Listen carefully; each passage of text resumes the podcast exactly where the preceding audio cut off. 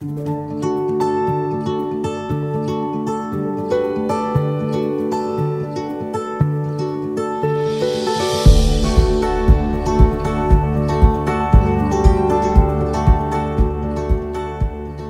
und herzlich willkommen zum heutigen Podcast. Mein Name ist Claudia Weidacher. Ich bin in der medizinisch-wissenschaftlichen Abteilung des Instituts Allergosans tätig. Von dem Moment an, an dem wir das Licht der Welt erblicken, sind wir ständig und überall von Bakterien umgeben. Und so ist es ganz natürlich, dass auch auf und in uns Bakterien leben. Im Vergleich zu allen anderen Körperbereichen weist der Darm die höchste Menge an Bakterien, aber auch die größte Vielfalt an unterschiedlichen Bakterien auf. Man kann den menschlichen Darm als ein sehr komplexes Ökosystem betrachten, das von vielen verschiedenen, auch metabolisch aktiven Mikroorganismen bewohnt wird. Die Bakterien leben einerseits von uns, das heißt wir bieten ihnen Lebensraum und Nahrung und so betrachtet ist es für manche Bakterien äh, wohl ein wahres Schlaraffenland in unserem Darm, wohlig warm und feucht und die Nahrung wird auch am Fließband herbeigeführt. Sind die Bakterien nun aber reine Nutznießer oder tun sie auch etwas für uns? Die Antwort von Forschern ist hier eindeutig. Sie erkennen immer mehr lebensnotwendige Vorgänge beim Menschen, etwa den Schutz von Krankheitserregern und die Stärkung des Immunsystems, bei denen Bakterien eine wesentliche Rolle spielen. Im heutigen Podcast setzen wir uns mit dem Thema Leitkeimstämme auseinander. Zuerst einmal die alles bestimmende Frage der Definition des Begriffs. Was sind Leitkeimstämme überhaupt? Dieser Ausdruck bezeichnet Bakterien, die ein Großteil der Menschen in ihrem Darm haben und die einen wesentlichen Beitrag zur Aufrechterhaltung des Ökosystems Darm leisten. Dabei ist nicht ausschlaggebend, wie stark diese Art vertreten ist, sondern dass sie einen großen Einfluss auf das Milieu und den Rest der mikrobiellen Gemeinschaft hat. Denn nur weil viele Bakterien im Darm leben, heißt das nicht zwangsläufig, dass jeder die gleichen Bakterienarten in sich trägt. Es ist sogar so, dass die Bakterienarten in ihrer Zusammensetzung so individuell unterschiedlich sind wie ein Fingerabdruck. Kommen wir nun zu ein paar Daten und Fakten zu unserer Darmflora. Im Darm leben zwischen 300 und 1000 verschiedene Bakterienarten, wobei die meisten Schätzungen bei etwa 500 liegen. Es ist jedoch wahrscheinlich, dass rund 99 Prozent der Bakterienmasse aus etwa 30 oder 40 Arten stammen, wobei Fecalibacterium prausnitzii die häufigste Art bei gesunden Erwachsenen ist. Fecalibacterium prausnitzii ist also einer unserer sogenannten Leitkeimstämme. Er macht mehr als 5% der Darmflora bei einem gesunden Erwachsenen aus und wird bei 98% der Erwachsenen, also der überwiegenden Mehrheit, gefunden. Er ist somit eines der häufigsten, wenn nicht sogar das häufigste und eines der wichtigsten kommensalen menschlichen Bakterien.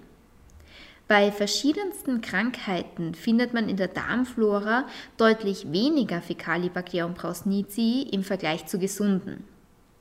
Die Liste der Krankheiten, bei denen Fecalibacterium prausnitzii erniedrigt ist, ist lange.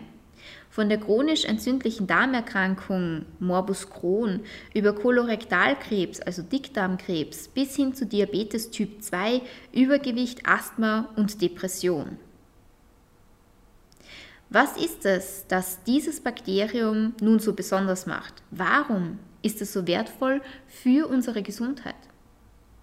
Einerseits sind es Stoffwechselprodukte, die dieses Bakterium herstellt. Es lebt in unserem Dickdarm und baut komplexe Kohlenhydrate, also Ballaststoffe, ab, die wir mit unseren menschlichen Verdauungsenzymen nicht aufspalten könnten. Dabei entstehen kurzkettige Fettsäuren, allen voran das Butyrat.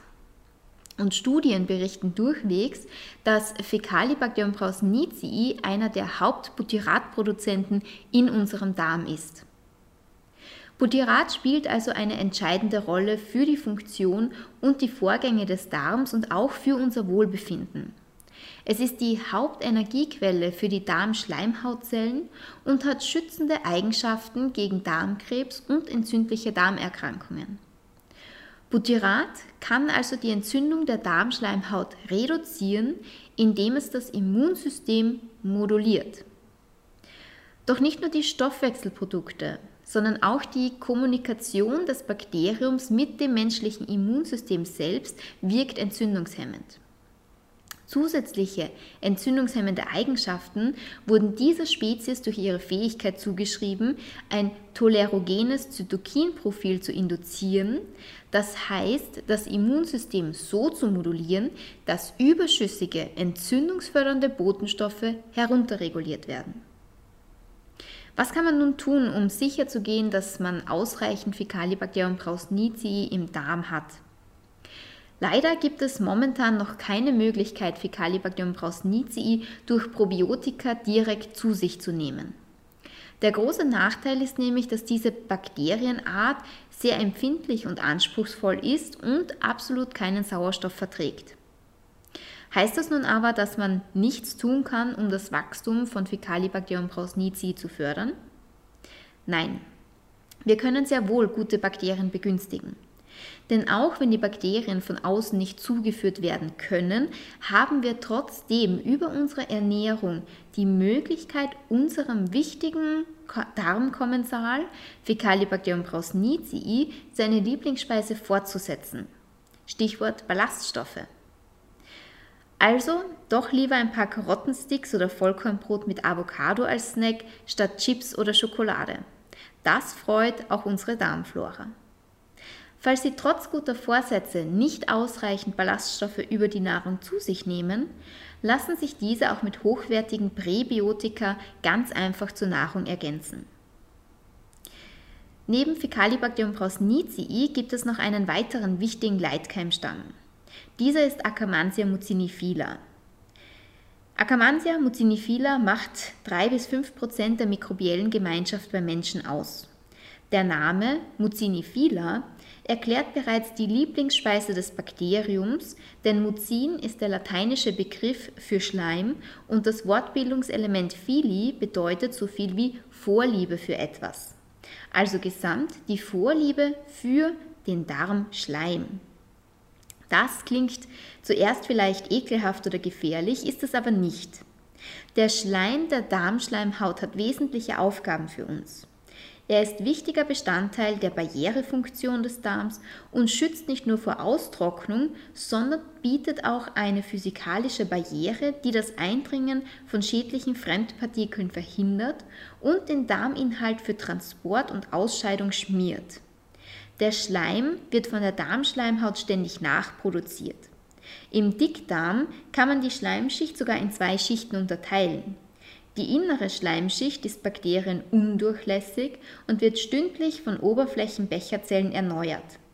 Die äußere Schleimschicht hingegen dient als der Lebensraum für unsere kommensalen Bakterien. Hier finden wir Akkermansia mucinifila, welches durch den Schleimabbau die Produktion von neuem Schleim anregt und somit wesentlich zur Aufrechterhaltung der Darmbarriere beiträgt. Zahlreiche Studien zeigen, dass eine verringerte Häufigkeit von Akkermansia mucinifila mit vielen Krankheiten assoziiert ist. Beispielsweise wurde bei chronisch entzündlichen Darmerkrankungen also bei Patienten, die an Colitis ulcerosa oder Morbus Crohn litten, festgestellt, dass sie weniger Akkermansia mucinifila haben als gesunde Probanden. In einer umfassenden Studie an Säuglingen in Kindertagesstätten wurde festgestellt, dass bei Kindern, die mehrere Antibiotika-Einnahmen erhalten hatten und einem Risiko für Fettleibigkeit im späteren Leben ausgesetzt waren, Akkermansia mucinifila reduziert waren. In Übereinstimmung mit diesen Ergebnissen wurde die Assoziation von Akkermansia mucinifila mit einem gesünderen Stoffwechselstatus bei adipösen und übergewichtigen Personen publiziert. Akkermansien sind bei Prädiabetes und Typ-2-Diabetes somit signifikant verringert. Akkermansien sind bei Prädiabetes und Typ-2-Diabetes signifikant verringert. Besonders spannend ist es, dass die Co-Kultivierung von Akkermansia mucinifila mit Butyrat produzierenden Bakterien wie zum Beispiel Fecalibacterium prausnitzii oder Eubacterium hallii die Butyratproduktion anregt.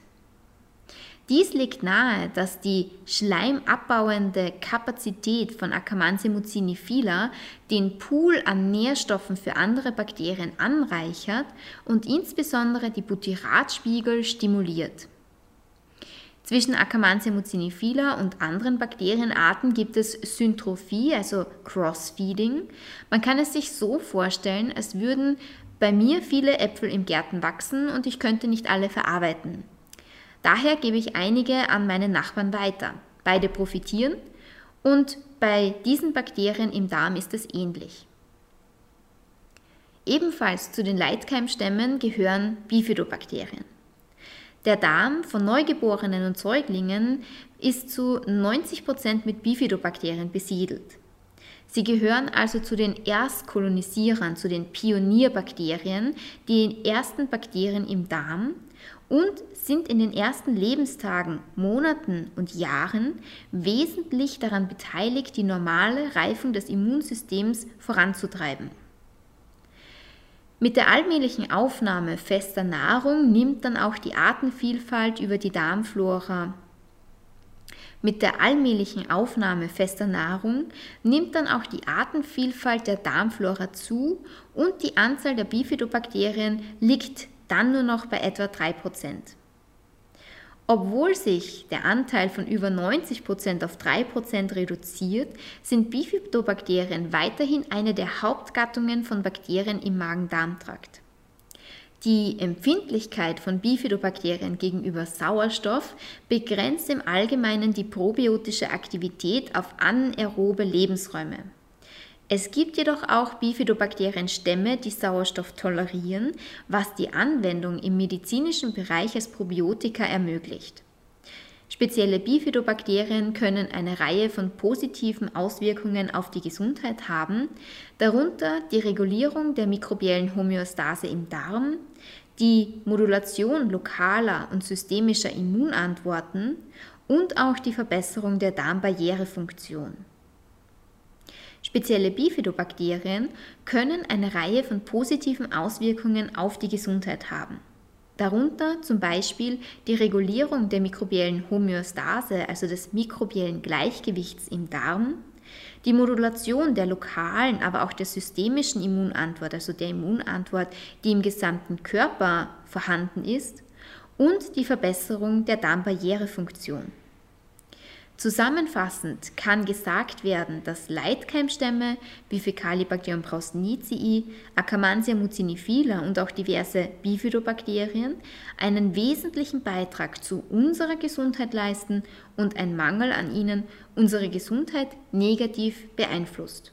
Über ausgewogene und ballaststoffreiche Ernährung, Pro- und Präbiotika können wir das Ökosystem Darm positiv beeinflussen und unseren nützlichen Bakterien und unsere nützlichen Bakterien hegen und pflegen. Der Darm ist der Motor unseres Lebens und nur wenn es ihm gut geht, fühlen auch wir uns rundum wohl.